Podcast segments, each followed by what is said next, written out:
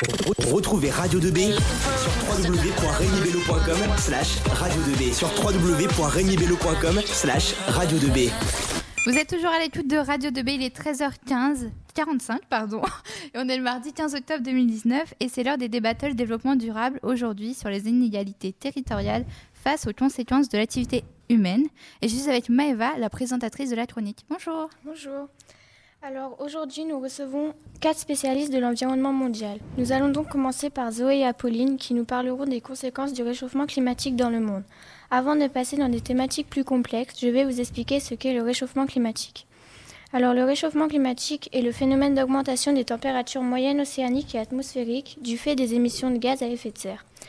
Cela est causé principalement par les pays de la révolution industrielle. Quelles sont les concrètes conséquences du réchauffement climatique et de l'action humaine sur Terre et quelles sont les inégalités des territoires face à celles-ci? Bonjour à tous. Tout d'abord, nous pouvons dire que le sud de l'hémisphère est encore aujourd'hui le plus touché par le réchauffement climatique, notamment à cause du niveau faible de développement de ces pays, au manque de plans de sécurité et parfois au niveau élevé de densité de population. Les risques y sont donc extrêmes et élevés. Pour commencer, je vais vous parler du niveau de la mer qui cause problème dans l'ensemble du monde et qui représente un grand danger. Chaque année, le niveau augmente en moyenne de 7 mm. Au XXe siècle, il était question de plus de 17 cm d'augmentation, ce qui est beaucoup. D'après des spécialistes, en 2100, le niveau devrait augmenter de 18 à 38 cm dans le meilleur des cas et de 26 à 59 cm dans le pire des cas. Cela a un impact sur les pays du monde qui voient leur surface rétrécir à cause de la montée des eaux. Vous nous parlez de montée des eaux qui a un impact sur les pays du monde, mais cela est-il notamment lié à la fonte des glaciers? Bonjour à tous. En effet, depuis 1850, la fonte des glaciers est de plus en plus rapide, avec plus de 9000 milliards de tonnes de glaciers fondus. Cela engendre alors une forte montée des eaux qui ne va pas aller en s'améliorant et qui va impacter le monde entier. Mais certaines villes sont alors plus impactées que d'autres, car ce sont principalement les, les villes proches des littoraux. Dans le monde, il y a de fortes catastrophes naturelles qui peuvent être liées au réchauffement climatique. Avez-vous des exemples ou des chiffres concrets pour illustrer cela? Il faut savoir qu'il y a beaucoup de cyclones dans le monde, mais ceux qui en sont le plus touchés sont les pays du Sud. Il y en a principalement dans l'océan Indien et dans l'océan Pacifique, mais les pays du Nord sont tout de même de plus en plus impactés par ces activités cycloniques. Pour vous donner un exemple, en 2005, il y a eu un ouragan appelé Katrina qui a touché la majeure partie de l'Est des États-Unis et du Canada. Cela a causé 108 milliards de dollars de dommages et 1836 morts. Chaque année, il y a également beaucoup d'inondations. Elles concernent le monde entier, mais les pays qui sont le plus gravement touchés sont les pays du Sud. En effet, puisque leurs richesses sont moindres contrairement aux pays du Nord, ils sont moins préparés à ce risque et ont donc plus de dégâts. 57,1% de la population mondiale est touchée par les inondations, ce qui peut être lié aussi à la montée des eaux et donc à la fonte des glaciers. Le changement climatique entraîne des fortes chaleurs, mais quelles en sont les conséquences sur les pays? Les fortes chaleurs entraînent une détérioration des systèmes agricoles. Par exemple, en Australie, il y a de fortes sécheresses avec plus de deux tiers de désert. Cela montre qu'il y a de moins en moins de terres agricoles dans le sud et donc moins de richesses. Les pays du Nord sont moins touchés que ceux du Sud, mais ils sont tout de même de plus en plus exposés aux fortes chaleurs. Par exemple, en juin 2019 en France, nous avons pu constater de fortes chaleurs avec 42,6 degrés à Paris ou encore 45,8 degrés à Galargues-les-Montueux. Cela a donc un effet néfaste pour les terres agricoles avec de grosses pertes financières. Il y a alors de fortes chaleurs qui peuvent entraîner des canicules et nous savons que cela crée souvent des incendies. Mais quels sont les, les principaux lieux où se produisent les incendies?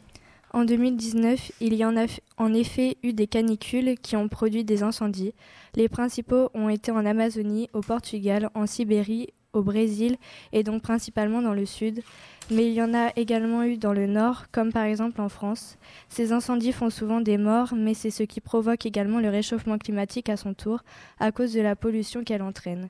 Dans beaucoup de cas, cela atteint les champs et les forêts, et il y a donc un manque de richesse, ce qui fait que certaines populations partent de leur pays. Pouvez-vous nous expliquer le fait qu'il y ait des zones en voie de désertification?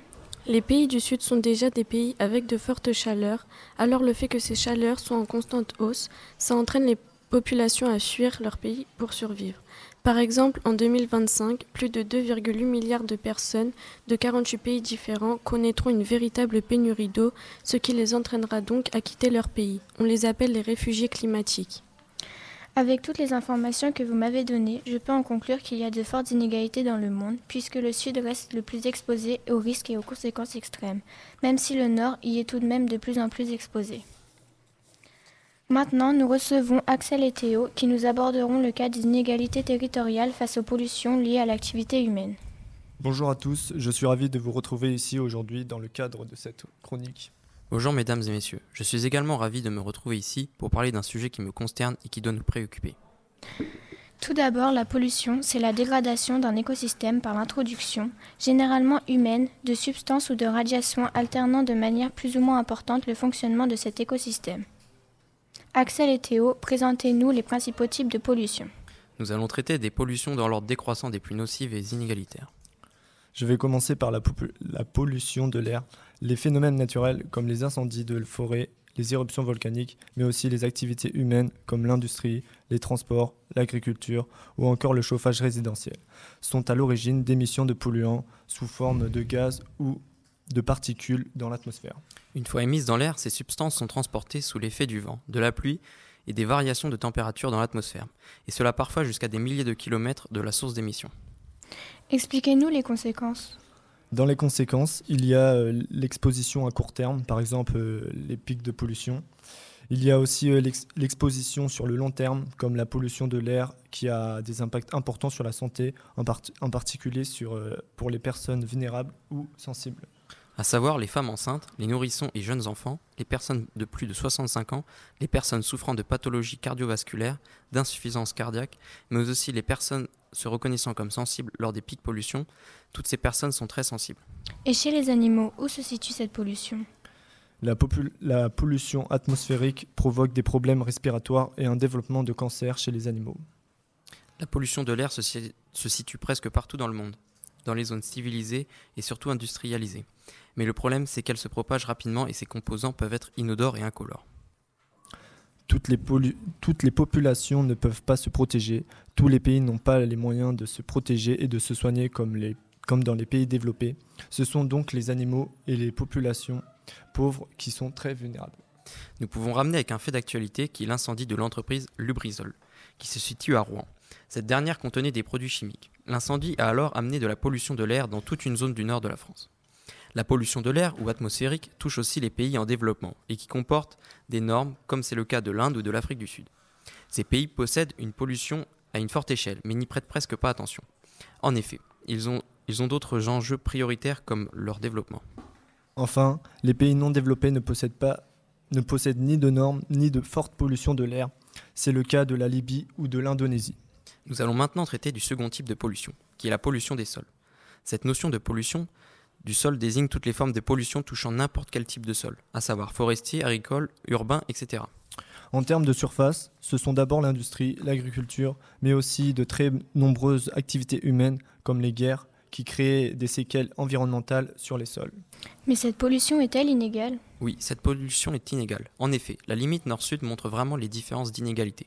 Car à son nord, on, on trouve surtout des pays développés qui possèdent des normes ce sont surtout les pays développés, industrialisés et ceux qui ne prêteraient pas attention pour le développement durable, exemple des États-Unis, qui sont touchés.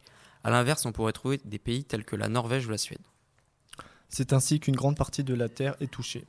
Mais il y a de nombreuses zones polluées à différentes échelles de pollution. Les populations se retrouvent impuissantes face aux, aux cas extrêmes, surtout dans les pays pauvres, et n'oublions pas le sort des animaux. Les pays en développement et sans normes sont, aussi, sont eux aussi pollués, car ils prêtent pas attention à cette pollution. C'est le cas du Mexique et de l'Afrique du Sud. Je voulais rajouter le fait que les pays pauvres et non développés ne possèdent pas de normes et sont aussi exploités par les pays du Nord pour le traitement de déchets par exemple. C'est le cas de la Malaisie. Présentez-nous un troisième type de pollution. Le troisième type de pollution est celui de la pollution des eaux. Elle peut se présenter sous différentes formes, chimiques, thermiques, mais aussi bactériologiques. Et les eaux ou masses d'eau concernées peuvent être douces, salées ou saumâtres, souterraines ou superficielles. Il peut même s'agir de rosée ou de la pluie, de neige ou des glaces polaires. Qu'entendez-vous par chimique? Eh bien, je pense aux les plastiques sont présents marée noire. Les plastiques sont présents en grand nombre dans les mers et océans du monde. Ils sont suffisamment présents pour créer un septième continent de déchets qui se compose en cinq zones du monde, et tuant de noires, elles aussi sont coupables.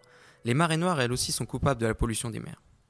Elles conduisent à des mortalités massives d'espèces, mais aussi ont, ont des effets moins visibles, une eutrophisation des milieux, des effets toxiques à plus ou moins terme, des maladies ou des, per- et- ou des perturbations endocriniennes. Mais cette pollution touche aussi les humains, directement ou indirectement, avec par exemple la consommation de microplastiques dans l'eau ou la nourriture. Cette pollution est-elle inégale? Oui, elle est inégale. Notons déjà que le fait euh, qu'elle touche euh, une grande partie euh, du monde et euh, que tout le monde n'a pas les moyens de boire de l'eau potable. Ou que les animaux ne peuvent pas se protéger. En effet, les pays développés et qui possèdent des normes sont peu touchés, car ils mettent en, en place un traitement de l'eau à cause de la forte pollution de base. Ce sont des pays tels que la France, les États-Unis ou la Russie. Il existe aussi des pays qui sont en développement mais sans normes. Le- ces pays ne possèdent pas d'eau polluée à un grand seuil mais ont du mal à mettre en place les mesures et traitements de l'eau. Nous pensons notamment à des pays comme l'Inde ou l'Afrique du Sud. Enfin, il y a les pays non développés et qui n'ont pas de critères. Ils ont une faible pollution, mais ils ne s'en préoccupent pas du tout, tel que le Soudan la fil d'actualité. Nous pouvons ramener à un fil d'actualité, avec en Corse actuellement un cargo échoué qui risque de polluer la mer.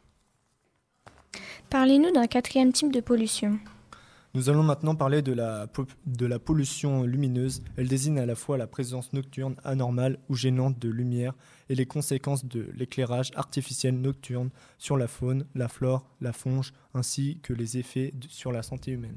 L'éclairage public est le principal responsable. Autour d'une agglomération vue de loin, la zone urbanisée est de couleur orange, poils gazeuse est de couleur orange. Expliquez-nous les conséquences et la localisation de cette pollution, s'il vous plaît. Chez les humains, la, po- la pollution lumineuse peut altérer les rythmes biologiques en troublant le sommeil. Mais le pire est chez les animaux, car cela affecte leur rythme, leur rythme biologique, leur activité nocturne ou leur migration. La pollution lumineuse se trouve surtout dans les pays développés, comme dans les pays d'Europe, malheureusement où se situent des lignes migratrices. Mais aussi certains des pays d'Asie et les pays d'Amérique du Nord. Cette pollution est très, est très peu décriée dans ces pays. Les pays en cours de développement sont eux aussi touchés, mais à une échelle inférieure. C'est le cas du Brésil ou du Mexique. Par contre, les pays non développés sont très peu touchés par cette pollution. Voici un effet positif d'être pas développés. C'est le cas de pays comme Madagascar ou le Pakistan. Présentez-nous le dernier type de pollution. Le dernier type de pollution n'est rien d'autre que la pollution sonore, une, une pollution très méconnue. Lorsque les nuisances sonores sont provoquées par les activités humaines, comme celles, etc., les transports, etc., ces dernières dépassent des seuils d'innocuité vis-à-vis de l'acuité auditive, de la santé et des écosystèmes. On parle alors du terme de pollution sonore. Quelles sont les conséquences de la pollution et est-ce qu'elles sont égales? Le bruit provoque en effet une gêne et un stress qui perturbent l'organisme, humain ou animal. C'est l'homme. Chez l'homme, cela peut entraîner des problèmes d'irritabilité, d'insomnie et de dépression.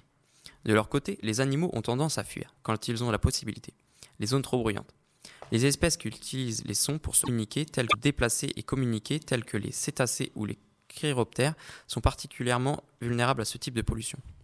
Quand le niveau sonore est trop élevé, le bruit peut provoquer des dommages physiologiques avec une perte temporaire, voire permanente, de l'audition. Ce sont les régimes les plus civilisés et les, et les plus développés qui sont touchés, comme l'Inde, les Émirats arabes unis et la Turquie sont les pays les plus bruyants au monde. Les zones les plus bruyantes se trouvent dans les villes comme Gandeli, Paris, Pékin et Delhi. Celles-ci sont en tête.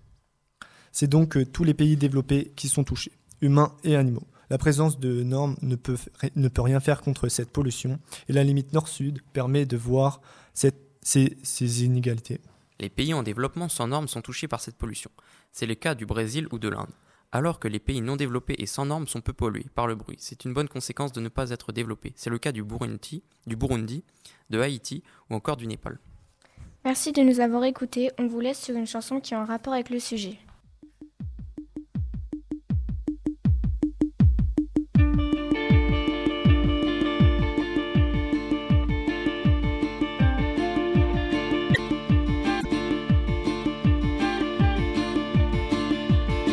Reste que quelques minutes à ma vie, tout au plus quelques heures, je sens que je faiblis. Mon frère est mort hier au milieu du désert, je suis maintenant le dernier humain de la terre. Radio 2B sur 101 FM et RémiBello.com.